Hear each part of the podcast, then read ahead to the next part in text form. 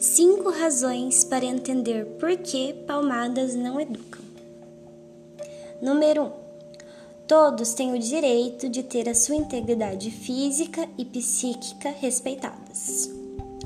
Número 2. Quando batemos, ensinamos que a violência é uma opção para resolver os problemas. Número 3. Palmadas geram baixa autoestima e sentimento de incompreensão. Número 4. Respeito não se ganha com violência. O medo, sim. Número 5. Não há nada pior que ser ferido por quem você ama. Mas vamos lá. Muitos pais costumam usar as palmadas como uma forma de educação. Se você já fez isso, não se culpe, mas entenda que agora é a hora de mudar.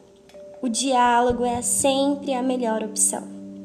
Ajoelhe-se na altura do seu filho, olhe nos olhos dele e, com poucas palavras, tente explicar o que você gostaria que ele tivesse de mudança em seu comportamento. Seja compreensivo, acolhedor.